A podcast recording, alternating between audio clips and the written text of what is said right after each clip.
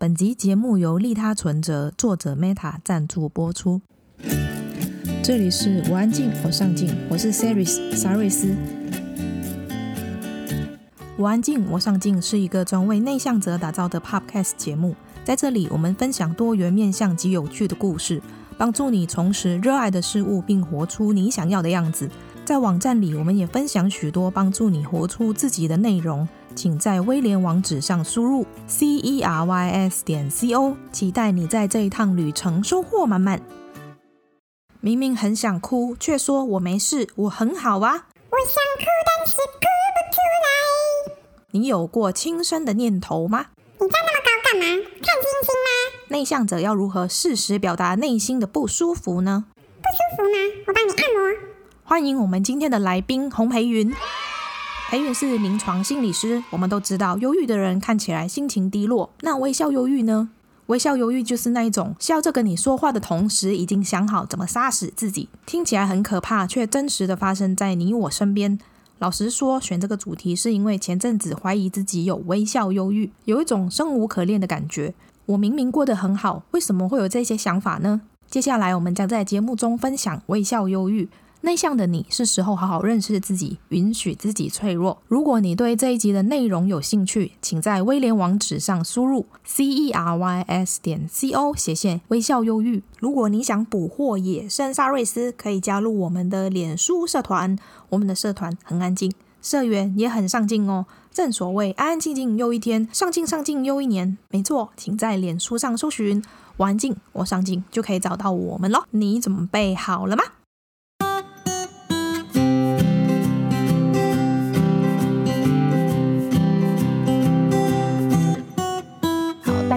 我是一位临床心理师，然后呃，在二零一九年出书，出了人际剥削，还有今年的微笑忧郁之后呢，我又多了就是一个作家的身份这样。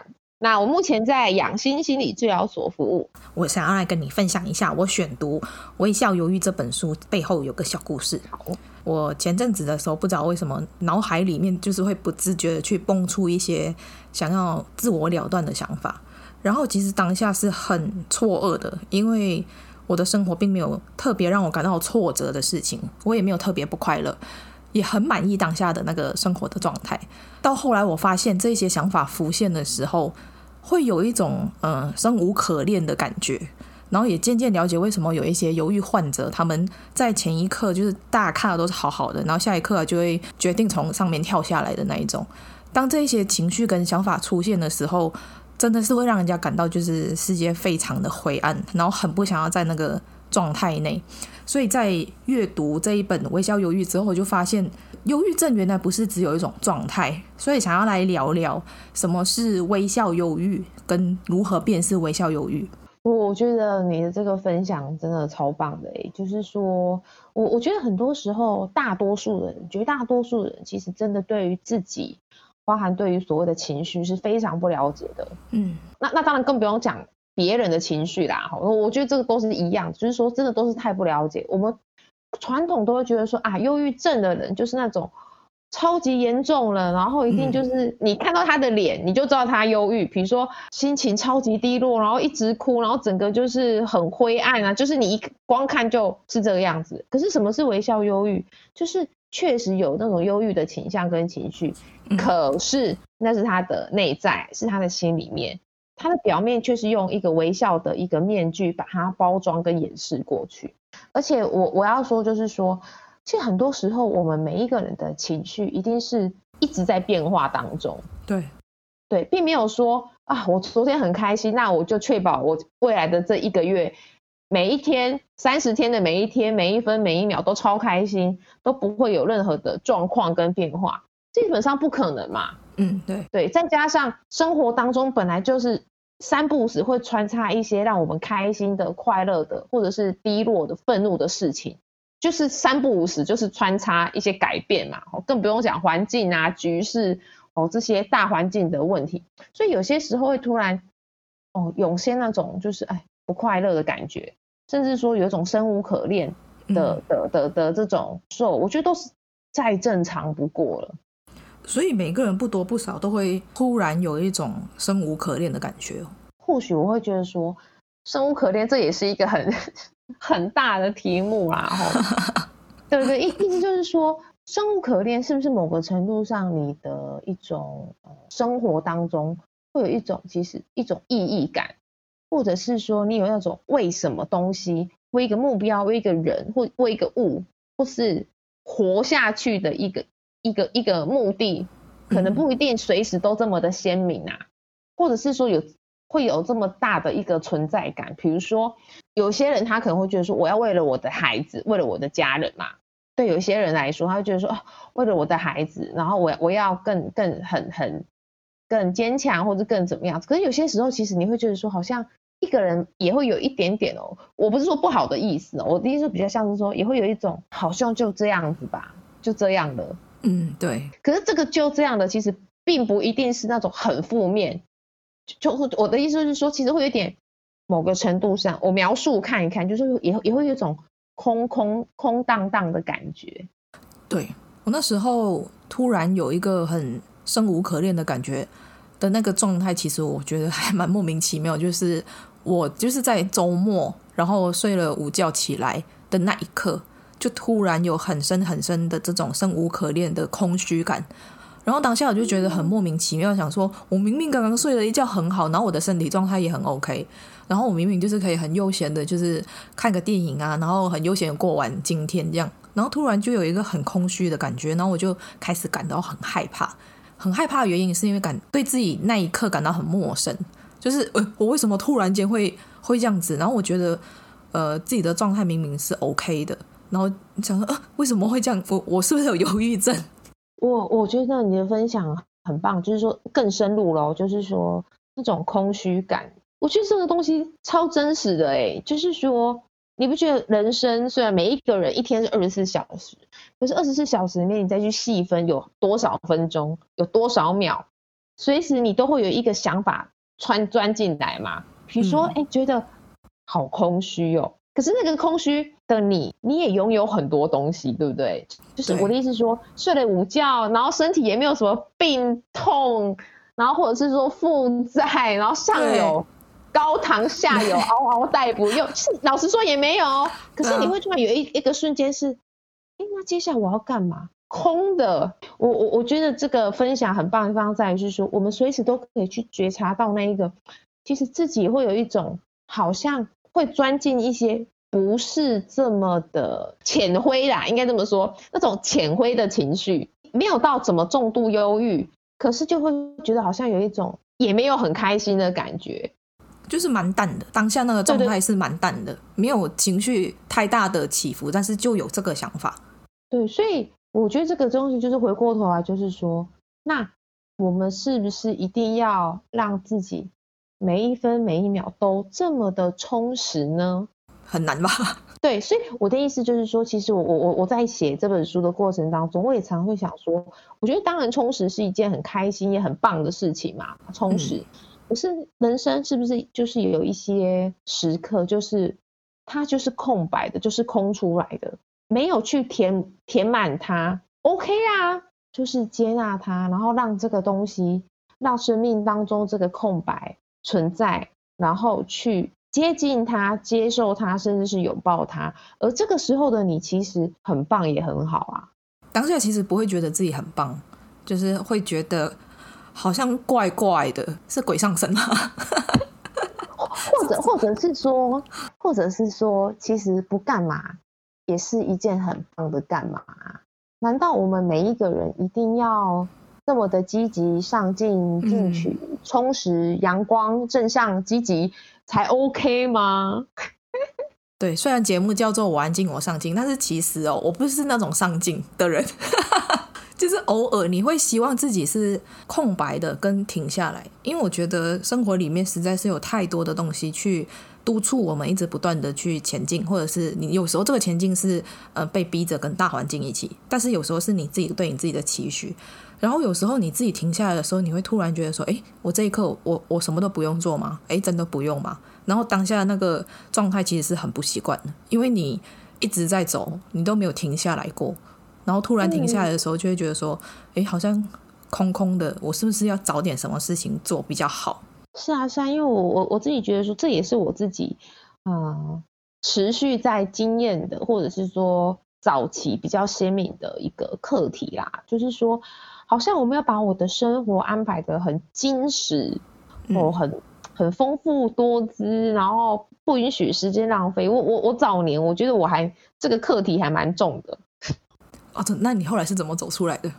我我我我诚实的说，我觉得不至于到完完全全走出来，因为你看我现在几乎粉砖都在日更嘛，就是 不管是长文还甚至很多都是当天的一个立刻的一个创作，嗯，好，就是说，那我能不能去接接受？说我就是有几天我就不要写啊，是吧？嗯，嗯，对对对，所以其实我觉得怎么走出来，我觉得其实这真的是生命的一个。转变跟累积哦，就是说我我早年就是我我一直是一个很喜欢自助旅行的人，那早年就是那种上午、中午、下午、傍晚、晚上一定都要有，你知道吗？嗯，一定要去到什么景点，然后去到哪里吃到什么必吃。可是我后来慢慢的去学到说，人生一定要活得这么累吗？就是对，真的都已经去旅行了。对，所以后来就干脆就是说。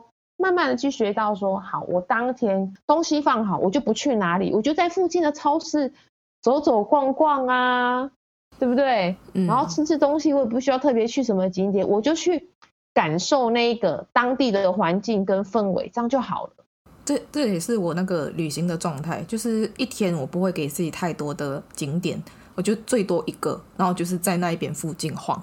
啊，对呀，对呀。这个我是我以前做不到的，我以前就觉得天哪，我都去了美国，浪费对不对？对啊，我怎么不去什么自由女神那边？有没有去一下？然后，然后一定要吃到什么有名的牛排馆，然后一定要什么什么。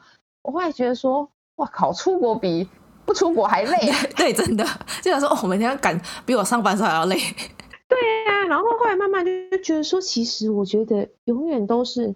回到那个当下去，不是去看外面呢、就是不是去看外面的景点，而是回到那个当下去看当下的那个我自己，到底感受是什么？有没有？不是充实哦，我觉得当然充实也很不错，而是我有没有回到自己的内心，跟自己好好的相处？还是说我疯狂的再去收集别人去过的地方，别人吃过的美食，回过头来仿佛是要去让别人知道，你看哦，因为我这旅行超精彩的。我好像都是在为对别人交代嘛，嗯，对啊。可是我觉得唯有回到自己内心的那个自在，我才觉得说我才是对自己有了交代啊。呃，因为刚刚提过，忧郁症不是只有一种状态嘛？那微笑忧郁就是那种表面上他看起来真的是都跟正常人一样，他很开心，他永远是团队里面的开心果，然后很会 social 啊，没有任何的问题。那他们是不是在某程度上可以说是他们没有很诚实的去面对自己内心的感受，然后用外表呃很 OK 这个东西去让展现出来给别人看，但是其实内心并不是这么的快乐跟自在。与其说微笑忧郁的人比较没有那么诚实去面对自己内心的状态，这这当然是这个描述某。也可以说是，可是其实我相信很多人都是这样子哎，要诚实的面对自己的内心状态，我觉得好难哦。那难是说，因为要去面对自己内心的状态，某个程度上也必须先去承认说，有些事情可能是现在的我真的做不到的。我如果诚实面对这个状态，是不是我也必须先去要去面对说，我可能某个部分不是这么的受人喜爱。因为他平常都呈现像开心果嘛，就我们前面前面你提到的，嗯，因为如果今天他必须要去诚实的面对自己，不能够这么常常就在扮演开心果啊，因为别人喜欢他的可能就是那个开心果的一面啊，嗯，所以就是说，如果今天我要让别人知道说，其实我可能有些时候不是开心果哦，我有很多负能量哦，有可能别人就会觉得。但是我比较喜欢的其实是开心果的你啊，感觉有点分开，就是一来是你面对别人的那个面相，跟你自己回到你自己的时候，其实我可以把这两者区分开来，因为本来就是会不一样。你面对每一个人的应对方式，跟你回到自己的时候本来就是不一样。但是我我想要探讨的就是说，当他们在外面的时候，他们。当然可以表现得像花蝴蝶这样，我并没有否认，因为那是他们应对的一种能力，我觉得这样很好。嗯。但是为什么回到自己的时候，他们会没有办法去诚实面对当下的那个自己？因为当下是只有自己跟自己共处，他没有办法去承认自己某个状态是不开心的。因为这个东西我觉得是累积的，他才会开始慢慢变得很犹豫啊。我觉得承认自己当然是很重要一件事情，可是看见自己、承认自己之后，能不能去把这个东西表现出来？我觉得这就是一个很大的考验了。我我就就像你说，就哦，在外面像花蝴蝶，像开心果，可回到自己内心世界，对啊，我我知道我很忧郁，可是我出去还是继续演啊。好，他回到家，也许就是真的只有他一个人哦，他还没有跟谁住在一起哦。哦，对他，他知道，对我真的好忧郁哦。可是当他踏出家门之后，他又开始继续扮演那个开心果，继续去承接很多人对他的期待跟投射。我就觉得微笑犹豫会比一般的忧郁症来得更难辨识，因为有时候也许连他自己他都不觉得有什么问题，因为他想说，哎，我笑得出来啊，我也没有吃不下饭，我也没有睡不着。一般人去辨识忧郁症是会、嗯、啊吃不下、啊睡不着，然后想很多，然后一天到晚在哭的那一种。嗯、然后他们我就觉得好像有点可怜，因为很难看得出来。我我我觉得回到一些就是很也是很心理学书籍，永远都是回到嗯里面，就是说、嗯、为什么那么强调认识自己这么重要？虽然这只是四个字，而且听到都已经快烂掉了。对，没错。我觉得为什么不能够不能够面对这个？真的就是自己内心。甚至也可以说是一生的功课，哎，就是说，是不是这么的害怕？一旦面对之后，我不再这么的受人喜爱。如果这个问题你要问我说，你认识你，你认不认识你自己？我可以老实的告诉你，我觉得还不够认识我自己。我还在，我一直都走在持续要认识自己的路上啊。嗯嗯嗯，我没有要去比较或者评分的意思。我我的意思是说，如果说连一个接触心理学。领域这么久的人，比如说我来说，我都觉得我还在认识自己的途中，那更何况才刚开始认识自己的人呢？其实我只觉得自己就是一个小宇宙啊，你你永远都认识不完啊，对吧？没错，对不对？我都，我都觉得自己很有趣一样，每天都发现不一样的自己。是啊，是啊，是啊，所以我我我更有我更有一种体验，就是说，当你持续的认识自己，你会开发出很多。你以前根本没有认识到的潜能呢。我我的意思是说，所以这就可以扣到一个说，很多人对于人生很绝望嘛，就是说糟糕，已经没办法了，我不能够改变什么事情，我人生没有其他的选择，没有其他的路可以走。可是如果今天你持续认识自己，你会发现，天哪，原来我还有不一样的潜能，我有不一样的优势，甚至我有不同的资源，只是现在的我。或是过去的我不认识，也没有看见。可是，一旦你持续的认识自己，继续的，有点像是在挖宝吧，或者挖矿那种感觉，开采矿矿石的感觉，你会发现天哪，来这种黄金啊那个在，就是，然后你还发现说，你还想说，天哪，我超穷，但不知道自己家里地底都是金矿啊。哦，你这样讲让我想到有一个故事，我忘记是在哪一本书看到，他就在讲说有一个乞丐。他每天都带着一个箱子，然后坐在那个箱箱子上去街上乞讨。然后有一天，一个一个人走到他身边，就跟他说：“哎，你那个箱子里面有什么东西？”他说：“啊，里面没有什么东西啊。”他说：“你有打开来看过吗？”他说：“里面没东西，我干嘛打开？”他说：“那你开看看嘛。”他说：“哎，打开，里面全部都是黄金，是不是？” 然后就说，我一直以为它是个破箱子，我从来没有想过要把它打开。然后原来我是一个这么有钱的人，我自己不知道。对，我，我真我真心觉得，就是说，其实我看过所有多，就是在生命当中遇到困境的人，不管是哪一种困境，我觉得大家都不够认识自己，以至于非常的小看自己。然后，然后你就会发现说，所有这样的人，他就会很限缩了他人生未来的选择，然后以至于觉得人生超绝望的。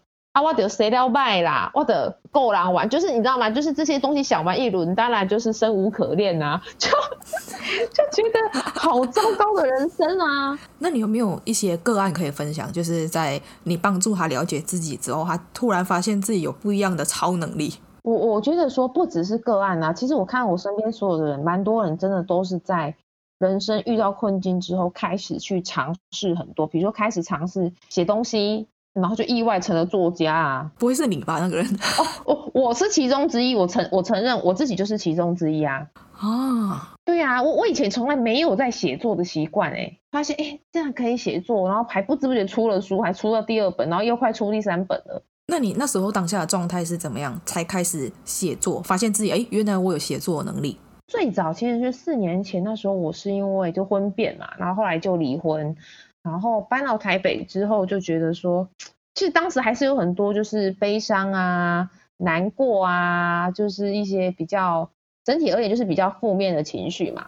然后心事很多，就是好朋友讲，好像也也就那样，也不会有更多的呃的进展，而且有很多太多很想要倾诉嘛。然后发现那就写写用写的吧，对不对？就是也不想要一直把这些东西带给自己的呃的朋友，然后写写写写写。然后我觉得老说生命很奇妙，我那时候才开始写部落格还是什么，写个三四个月吧，就开始就被看见了，然后就有那个呃《金周刊》啊，大人学就说，哎，那你可不可以就是让我们这边在我们这边写写文章啊？就有点像是类似专栏这样子，但不是定期的，就是你就来写写看。然后我就这样写着写着。好像写了三四篇吧，然后就被出版社看见了啊！你看，那人生的那个契机就在这时候出现。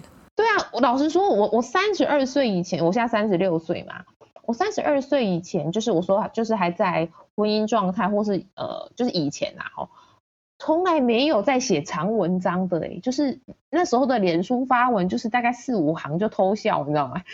那一个经历之后，发现自己有写作能力，你就想说哦，原来我原来我这么棒，就根本就是一个横空出世的天才，没有啦，就是我哥讲我啦，他说哦，你就横空出世这样。相见恨晚，怎么我现在才认识这么有才华的自己？对啊，就觉得真的是被埋没来什么，被被耽误出道啦。我就有时候真的是，哎，就是你要去经历一些东西，当你在你沉淀的那个当下，你会去做不一样的东西的时候，你就会发现，哦，原来以前我做的时候不成功，是因为也许当时还静不下心来，或者你完全没有这个心思。可是当你想要。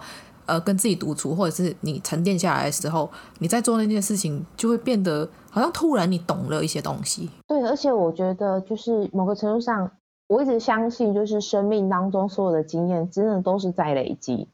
当然，如果你前面还没有累积到，你就一直遇不到后面那个触发点嘛。因为就算那个触发点来了，可是因为累积不够，它还是没有一个很很很丰富的素材跟能量。可以化为这一些可能故事啊、素材或是文章嘛？那我们来聊聊。我在找资料的时候，发现原来内向者、完美主义跟幽默的人，其实最可能出现微笑犹豫。然后我就有点害怕，因为我发现我是这三种。类型的人，OK，对，但是我想要特别探讨两个，一个就是内向者，一个就是幽默者。那我们先来说内向者，就是在这一个提倡外向比较吃香的社会里面，内向的人就是往往去做出符合社会以及他人期待的行为，但是明明我们就是很难跟别人去谈自己的内心，或者是我们很难完全的做自己，因为我们很害怕去造成别人的。困扰跟负担，所以当别人问说：“诶，你还好吗？”我就会说：“哦，我很好啊。”就是那种硬顶的。那有没有哪一些方法是可以帮助内向者去适应这些状态，可以适时的表达自己自己的内心，或者是去舒缓心里面的不舒服？其实你会发现，所有的问题永远都可以回到同一个答案诶，就是说，就是认识自己诶。因为说，既然你是一个内向者，你应该。当你发现自己我很难跟别人讲自己的内心，再加上我自己是个内向的人，某个程度上也又会很担心说，好像会造成别人的负担跟困扰啊，是不是不太合群？然后别人问你说你还好吗？然后你又怕自己很像异类，嗯，然后要硬要说自己没事。可是如果今天你回过头来去认识自己，其实某个程度上认识自己，不就是去认识什么事情是你做得到的，而什么事情是你做不到的吗？对，那那个做不到的东西，是不是某个程度上，某个程度上可以说是一种限制？而接纳自己的限制的同时，也帮助让别人看到我就是有这些的限制，而这个东西不是我刻意要跟你对抗或作对，这就真的不是我擅长或是我没有办法做的事情，所以以至于我我可能没有办法符合社会的期待啊。我觉得认识自己，去知道这些东西，然后去表达出来。这个就是内向的人要持续的去锻炼跟培养的部分。实不相瞒，我也是个内向者啊。哎呦，隔空握握手。是啊，而而而且，但但是别人一定会说：天哪，你哪里是个内向者？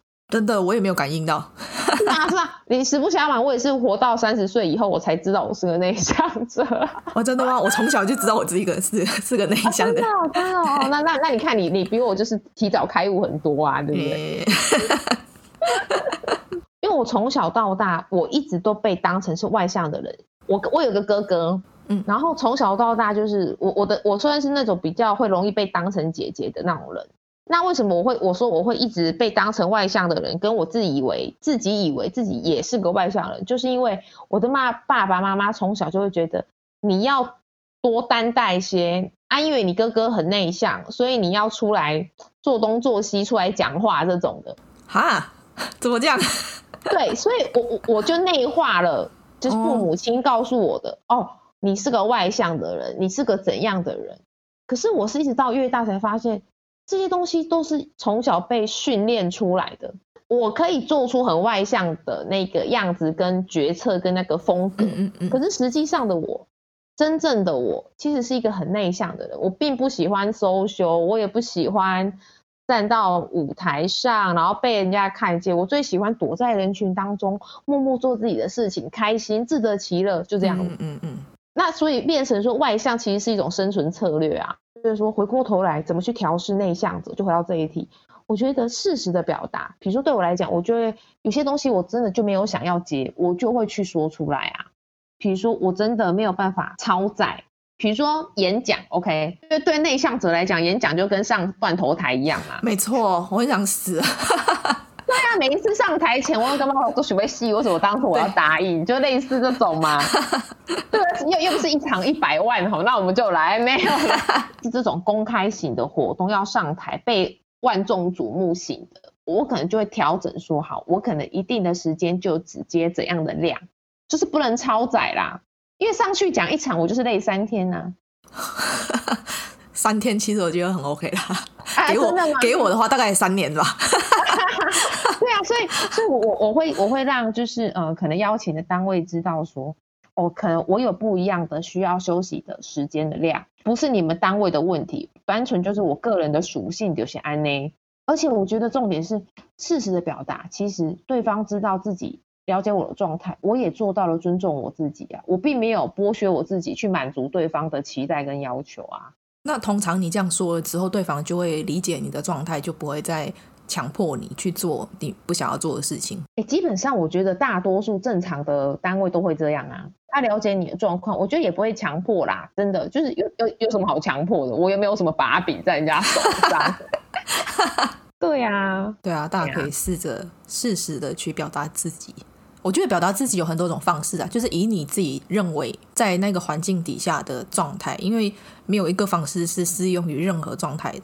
而且我觉得这题，我我我真的我真的觉得你的问题都设计的很棒哦，就是说谢谢。而且重点就是，我觉得这里是想要告诉所有内向的人，表达就是一种学习的过程，你不可能一下子就学到我怎么适时的表达，然后从此很 safe，不可能嘛。对。可是就是说，你要愿意去尝试跟学习跟练习。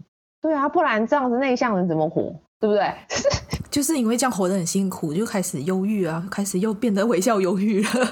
对啊，所以，所以我我听说就是尝试着就是 say no 嘛，就是当然这是一个学习跟练习的过程，不可能第一次尝第一次练习就从此就觉得哦这招 OK，一定是觉得很多忐忑忐忑不安，然后然后就觉得安内刚后买啦，阿西这次还是哦。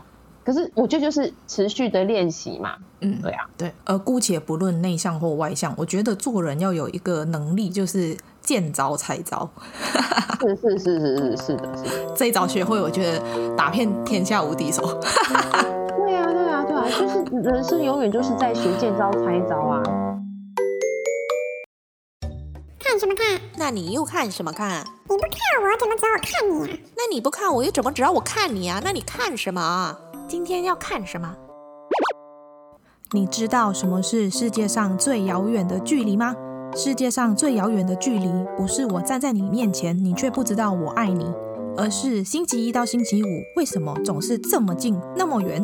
你知道老板每个月给你的不是薪水，而是精神赔偿吗？不然你以为每天上班对着难搞的客户、神经病同事是为了什么？今天看什么？今天要来看的是我的梦想是辞职，这是沙瑞斯第一本挂名推荐的书籍。我推荐的，你怎么可以不看？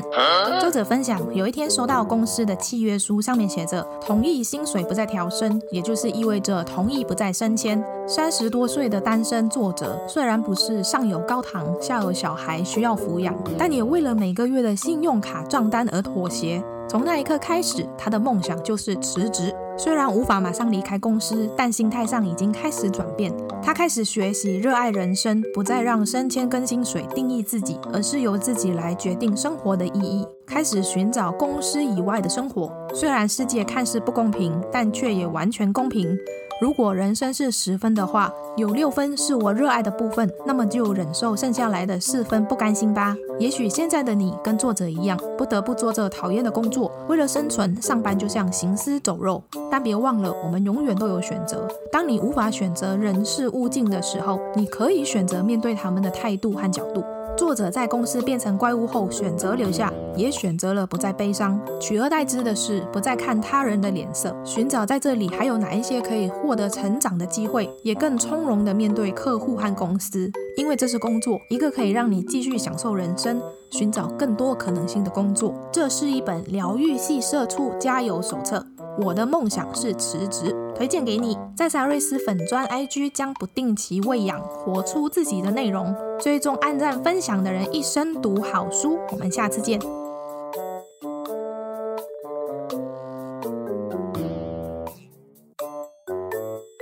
然后我们接下来要来聊聊的是，幽默的人也是会有微笑忧郁。喜欢逗别人开心的人，其实很寂寞。就有点像小丑那种感觉，因为身边的人都会觉得幽默的人不可能会犹豫，然后身边这么多朋友，怎么可能会犹豫？我有一个朋友，他是朋友圈中的开心果，然后大家都很喜欢跟他聊天，只要有他在的地方都不会冷场。然后有一次，他的另外一半趁他不在的时候，就偷偷跟我们说，其实每次。聚会完回家之后，他都会把自己关在厕所里面很久。后来我就发现，原来他都在厕所里面哭，但是他哭都是那种没有声音的。他就是可能开着那个水龙头，然后就有水声嘛，他可能就是在里面哭。然后每次出来的时候，就会看到他眼睛红红的。嗯，他的另一半其实也是劝他不需要活得这么累，就是也许你每次出去聚会的时候。你的面相可以调整，不需要让自己好像每次都是在团体中的一个开心果。但是他就说他没有办法不这么做，因为别人都期待他是一个这样子的人。久而久之，他就是很习惯的去带着一个搞笑的人格去面对大家。那有时候我们不经意的会去活成别人期待的样子，然后明明知道不快乐，却还是强迫自己做不开心的事情，应该怎么办？我我可以打第一本书，没有来开玩笑。哦，可以啊，可以啊。就是我的第一本书叫《人际剥削》，我说如果大家去翻一翻《人际剥削》的后记，我希望大家永远都可以去尝试用一种眼光去对待自己。就是你的人生到最后，你想要留下什么遗憾吗？如果永远都要活成别人的期待，而不去活出真正的自己，我们永远会在人生的那那那倒数那几刻，觉得我的今生好遗憾，而且我的遗憾可能跟隔壁床的一样。我哪弄嘞？这一种逗别人开心，可是我自己却不快乐的事情，就是我没有对得起我自己的人生啊！而且我觉得，其实你这个你这个呃朋友的例子，我觉得很很很真实啊。如果他自己都已经知道说这个是大家的期待，那其实可以反反过头来看自己，我为什么这么尊重别人对我的期待，而不尊重我自己对我自己的期待？哈，我我知道，因为我这个朋友的个性是那种他想要大家好。就是只要大家好，我就好了。然后他就是把别人先放在他自己的前面。老实说，如果他的另一半不说，我们真的没有发现原来他是这样子的。他为什么要把自己活得这么累？但是你这件事情，你又不能在他面前直接告诉他说你不要这样，因为他他选择是这样子啊。然后必须要让他自己发现说，其实你应该要把你自己放在任何人的前面。是啊，是啊。其实我一直都觉得是这样子啊。当然，我觉得回到其实就像哦，我觉得每一题都有扣在一起，就是说，我觉得这就是一个学习跟成长的过程。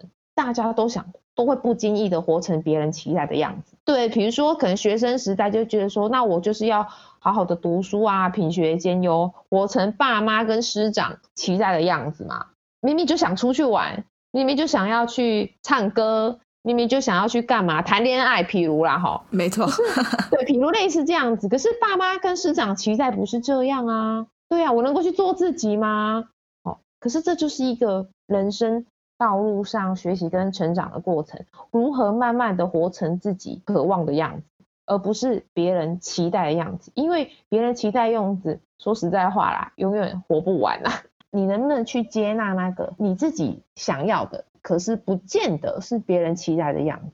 如果今天你不是别人期待的的那个样子，那又如何呢？其实不会怎样啊。其实，我觉得这种人他可能就是害怕让别人失望吧。对，没错，害怕别人失望。可是，一句话，别人失望是别人的事啊。对啊，关你什么事？对啊，其实我我觉得很有意思哦，因为我前阵子在那个一个社团，呃，回答网友的留言吧。这个问题是在说，呃，我想要离婚，可是家人不支持我，怎么办？换一个说法就是，这不是家人期待的样子嘛？那我记得我我回复的那个说起来也有点搞笑，我我就说家人不支持，那他要学着支持啊。家人不接受，那那家人要学着接受啊。阿达伯雷，所以所以我觉得这个东西就是说，好，如果今天别人的意见跟我的意见不一样的时候，在不伤害人、不伤天害理的前提之下，然后我去做我的决定，别人不不接受、不认可。没没关系啊，我为什么要等到大家都 OK 了，都投赞成票，我我才能够去做？那我要等到什么时候？或者是说，那我就不做了吗？而且哦，更重要的是，如果我今天真的就不做了，我会不会十年后我好生气，我好我好气自己，也好气别人哦？那那这个东西就是回过头来，就像我自己的文章还蛮强调的一点，就是说我能不能为我自己的人生负起责任？对，因为我我觉得要为自己的人生负责，才不会在日后去怨天怨地、怨邻居、怨朋友。为什么你们当初这样逼我？你们当初为什么这样要求我、期待我？而让我后来觉得我好懊悔哦！我为什么十年前不早怎样？我为什么以前不不这样不那样？或者我为什么当初没有去做我真正想做的事情？嗯，如果今天我要一直的去满足别人的一个期待，嗯。是不是某个程度上，那个别人哦，那个别人的人，那个别人也没有在活他自己的人生呢？因为他一直把注意力，他一直把注意力焦点放在别人哦，没错，也就是我的身上哦，嗯，他比较在意我我我是不是活成那个他要的样子，而不是他努力去活他自己的人生。其实我们觉得很多时候。我说为自己负责，并不是那种说哦，因为你不够负责，不是这个意思哦，而是说，嗯、我我觉得每一个人真的就是把你自己的那个注意力的焦点回到自己的身上，嗯，你把自己的人生活得快乐，让自己嗯满意跟心甘情愿，我觉得自然而然的，别人就不会有这么多的空间要进来插手跟接管，因为在这个过程当中，其实你会活得不止精彩，而且你也会让你自己变得比较强大。那些想要来插手跟接管的人，慢慢的，他不会太敢来插手跟接管了。这是一个很有意思的过程，因为我在呃，不管是我的个案，还是我身边的很多人，但有些是比较有名的人，我我就不特别提啦吼。嗯，我真的在他们的身上看到，当初那个很想要去介入他人生的人，后来都不太敢介入，因为他活得超精彩，而且很强大。其实老实说，当初那些想要来说三道四啊。哦，想要来下指导棋的人，某个程度上自己都有一点自惭形秽。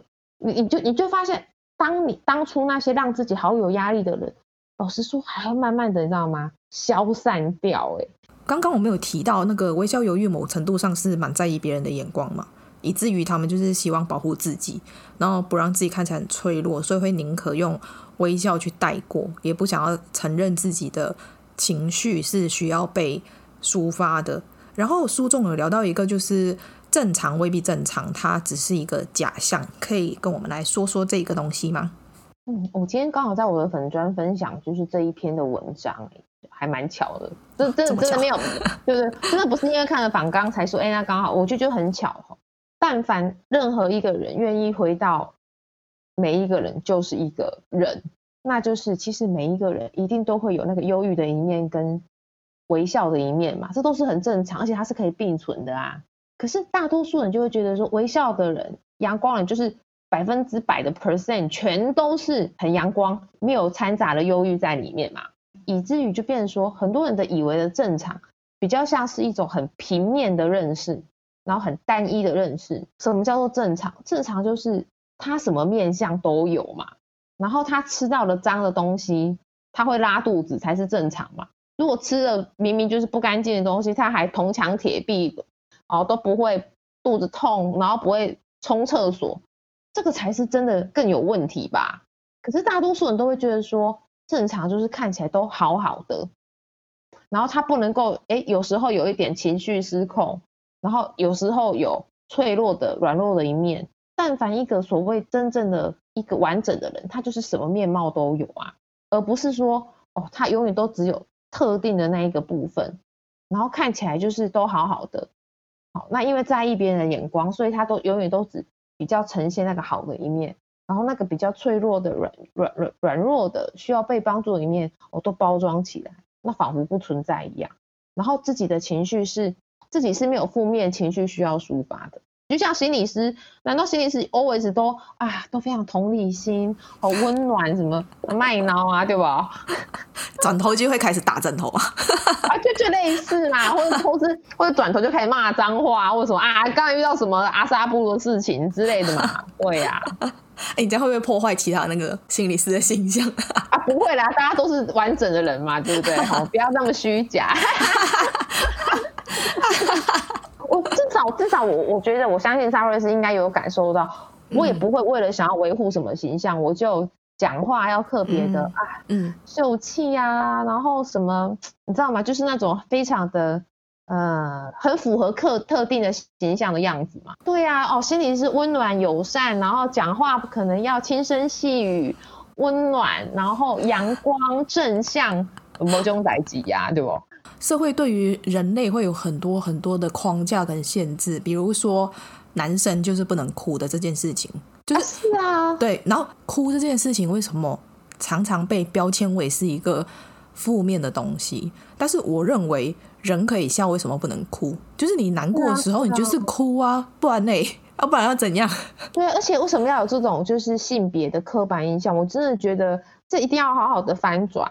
前阵子我朋友在经历就是他家人离世的这件事情，然后我那时候就跟他说，因为我有经历过，我知道你们在经历那个过程的时候，你需要时间去恢复。我就跟他说，如果你哪一天觉得你的情绪来了，你想要哭，你就是让他哭，你不要去压抑。当他想哭的时候，他就会哭，那我就是让他哭，我也不会问他为什么，因为等他情绪过了之后，其实就是会恢复到平静，就是不不要去否认他。是啊，是啊，我自己也是啊，我就是。我自己也是，好像后来吧，我就是也不是说很爱哭，就是我感动也哭，难过也哭，什么时候都可以哭一下，对吧？而且哭，你不觉得哭是一种 CP 值超高的？哭完就很舒服哎、欸，哭完很舒服，顶多是你等下不要上节目啦，因为眼皮有点肿。对，对啊，你看你去找心理师还要花钱，买书也是钱，就这种哭都不用钱呢、欸。哎、欸，你这样子，其他人的生意会变不好。对啊，你看，所以我说，我说我做人就很很实在嘛，就是。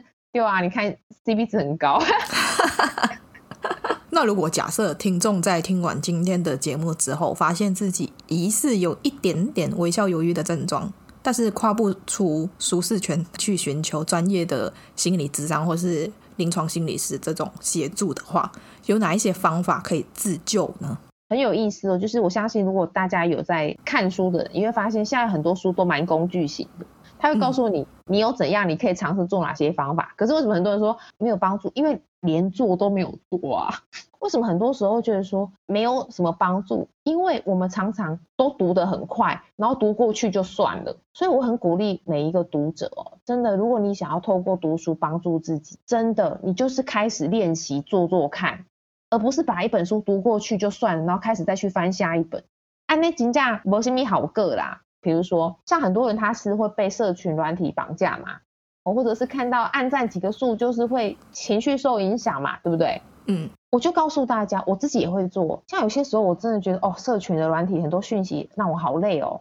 有一个做法超简单，暂时卸载这些软体呀。嗯，不行，那我就会跟不上了。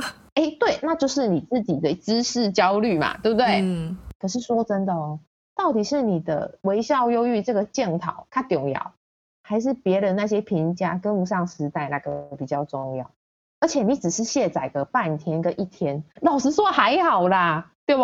又又不是我们又不是美国总统要去关心那个国际的大事或是什么之类的哈。嗯，像我自己就会觉得说，有些时候我自己经营这些社群软体啊，社社群媒体好累的时候，我真的就会试着哦，可能一周或两周吧，我可能就会卸载，我就把我手机上的那个呃脸书的软体就是解除安装啊，我我半天的时间我不去滑这些脸书啊什么说，我的内心就变得好安静哦，而且这个安静除了隔绝外界的这些讯息之外，我可以。更回到我自己内心的一个独处，嗯，我觉得这个东西太珍贵，尤其在我们这个社群的时代，因为很多时候别人按赞跟赞美那就算了嘛，可有些时候可能一些负评啊，或者是一些质疑的讯息，嗯，那你说说看啊，你有什么理论依据？比如这一类的哈，或者是说就是要一直在跟你倒苦水的，说真的，你要当菩萨不是不行，可是你要先顾好自己嘛，对不对？嗯，那那你这个半天的卸载，甚至一天的卸载，回过头来让自己的内心好好的关机，然后回过头来去看看自己是不是需要休息，这个是再重要也不过了。而且就回到我前面说的，这是尊重自己呀、啊。我大概晚上七点以后，我就几乎是不回讯息，或者是说不会再呃留言互动之类的。为什么？因为我要休息呀、啊，不是吗？万一有人有重要事情找你怎么办呢？他再怎么重要都没有我自己重要啊！说得好，而且我如果没有照顾好我自己哦哦，我如果没有照顾好自己，我这样不断的耗竭我自己，我给出来的东西也不会是什么好建议啦。因为就变成说，今天我自己内在没有净空，没有继续的喂养我自己一些好的能量啊，好的资讯，好的知识，我给出来的建议可能也是就是你知道吗？没有经过深思熟虑的一些想法。而且我自己也会觉得很负担啊，对啊，所以回到这一题，就是说，如果今天有微笑忧郁的症状，可是又跨不出去找心理咨商，那书中的建议，你就挑这种你自己觉得做得来的方式，然后来练习看看。我觉得所有人，不管是不是微笑忧郁的朋友啦，嗯，其实但但凡需要这种心理相关协助的的朋友，你要怎么帮助他？我觉得。你一定要跟他维持一个还不错的关系。只有当你们的关系是有信任的成分在的，然后是有安全感的，他才会让你知道他的心事嘛。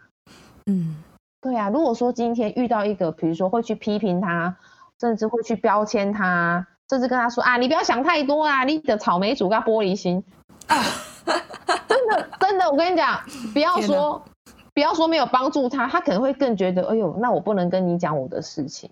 有微笑忧郁的朋友，就是你们之间的关系尽量是有信任感的、有安全感的。那么你之后要给他什么样子的建议，他才比较听得进去啊？哎，那我要问一个小白的问题：忧郁症这件事情会不会传染啊？呃，朋友，又或者是我们是看到别人有忧郁症的这一种，会因为、嗯？知道别人有这个倾向，然后也导致自己会有这种状态吗？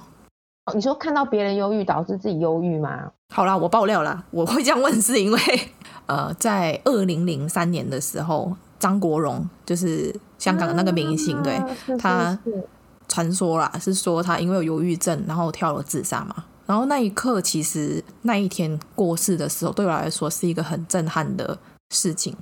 然后也在那个时候开始。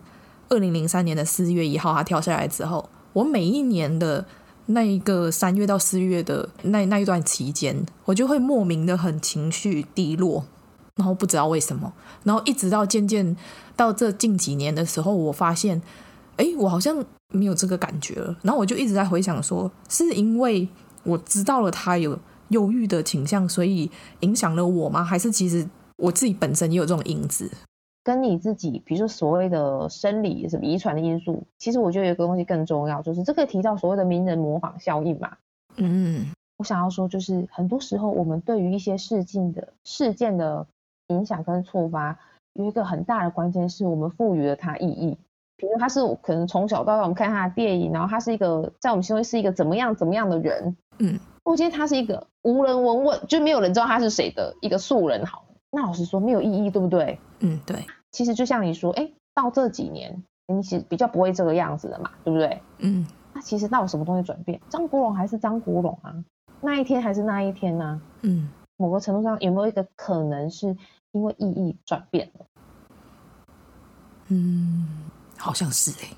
对啊，我我我的意思说，如果今天张国荣是对我们华人社会比较有影响，如果今天他是一个呃爱斯基摩人，没有啦。我不是说我是爱斯基摩人，你你很搞笑。对，我反正就是个搞笑看，就是我就是我今天我是个爱斯基摩人，张国荣谁？好，就哪位？然后能吃吗？对对对，就是呃，是是可以吃的吗？好，就类似的。对啊，对于我这个爱斯基摩来讲，没有任何的，你知道吗？嗯，不会 Q 到我什么东西，你知道吗？对，不会 trigger 到你的什么东西，但那是因为他没有对这个东西没有感觉，没有任何意义。是啊。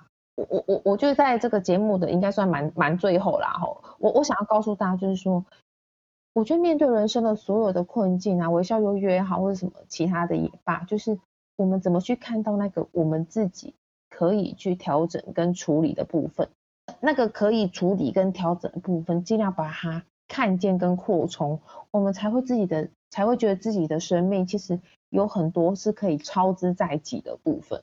才不会觉得说天哪，就是被什么东西注定了，知道吗？就是哦，嗯啊，无能为力我得出席的安内家庭，好，我得安娜安娜安娜，好，所以就没办法了。我我我我觉得其实但凡有这样的想法，真的都会让我自己觉得说，不要说别人，包含如果是我，我如果我都这样想，我一定也很无能为力呀、啊。很多时候，你的外在的环境无法改变，比如说你你没有办法选择你父母是谁，你没有办法选择你要在哪个国家哪个地方成长。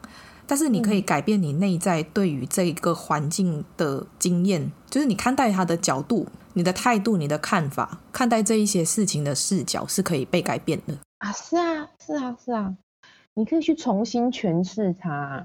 一样都是遇到不好的事情哦，可是你会发现不同的诠释角度、不同诠释的观点，截然不同的的的心情跟人生呢。而而且你会觉得说天啊，就是就像我自己常常就是安慰，也不是说安慰来，当然这这也是事实，就是说，我一直告诉我的读者，就是说，真的，你遇到人生的所有困难，真的绝对不会前无古人，跟就是跟你有一样生命经验的人一定很多，真的。所以你你不会，就算你遇到外星人，你也不是第一个会遇到外星人的人嘛。对，对啊，对啊，对啊。所以某某某个程度上说，真的。我我希望让大家知道说，其实你永远不会是那个孤单的人，没有人跟你一样，请放心，好多人都跟你一样，不一定有说出来。嗯，对，对，所以第一个就是你知道有很多人跟你一样之后，第一个比较不孤单。第二个就是说，好，那怎么办呢？那你放心，你遇到事情已经有蛮多人还把写用书写出来了，或者是说拍成电影。比如说，哎，为什么有些电影让你好有共鸣哦？可能也许那个写剧本的人。哦，或者是导演或谁，他其实跟你有过类似的心境啊，对啊，然后从中找到一些支持自己的力量，或者是说可以帮助自己，诶，怎么去因应的方法，或者是来听听我们的节目啊，哦、硬要说是啊，还不是一样的，一定 要讲一下。好，最后一题，对你来说，什么是上进心？永远都不放弃自己人生，不放弃自己生命的心吧。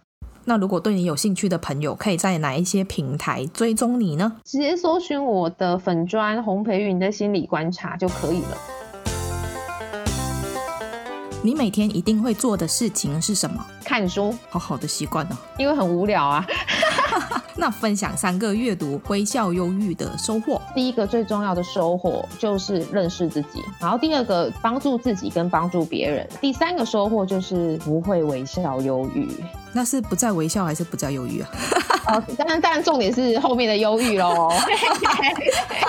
那如果从今以后只能吃一种食物，你会选择吃什么？坚果类的核桃吧。我操，我我就该一包米羹。哦，那如果一辈子只能做一件事情，你最想要做什么呢？糟糕，这样好难选哦。旅行跟看书吧，二择一啦，在那边。呃，好了，还是看书。漂流到一个无人岛上，只可以带一只动物、一个人跟一件物品，你会带什么？嗯，我会想要带一只柴犬。然后一个人的话，老师我没有想到谁，我不想带人，都已经到无人岛了，还要带人，好累哦。有些人需要陪伴呐、啊，你可能需要一个人听你在那边说你的心情啊。我比较怕是他要，是我要听他的。对对哈，你的职业的关系。然后一件物品就是一本会很想要一直看下去的书。那你觉得生活里面最重要的事情是什么？尊重自己，因为尊重自己的人才会去让自己的人生的一切会去对得起自己的这条生命。那你最讨厌哪一种人？哦，表里不一，时间会让很多东西无所遁形。而且真的很夸张，就是天底下真的没有永远的秘密哎。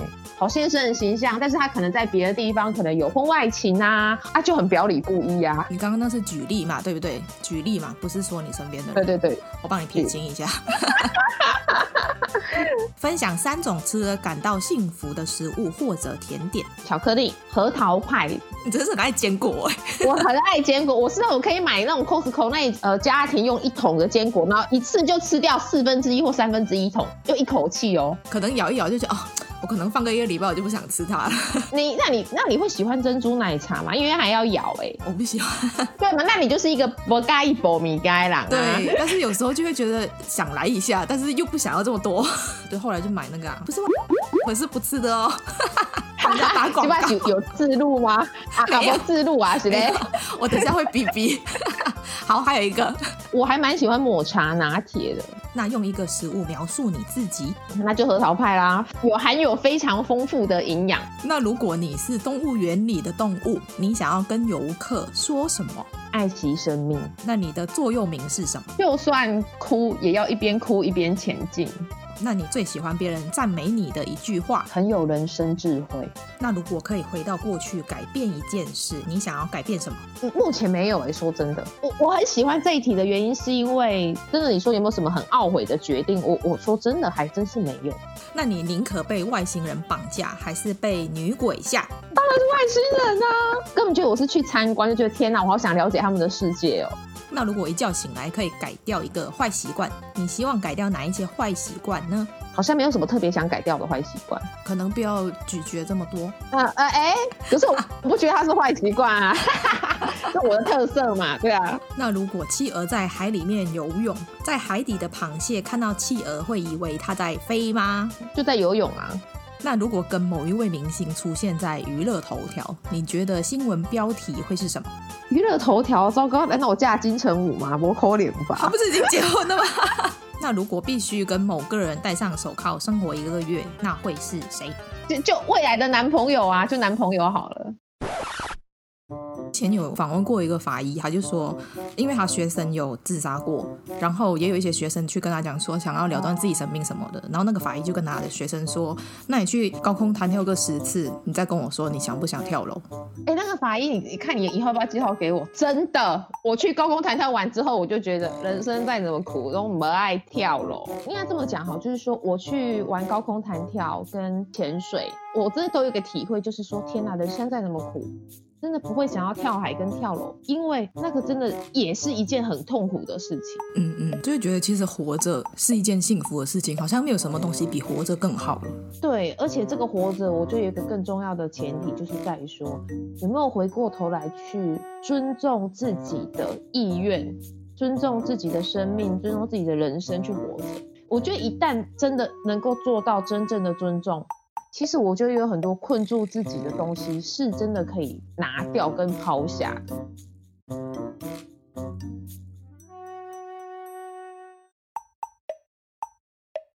听说上镜的人都在听，我安静，我上镜。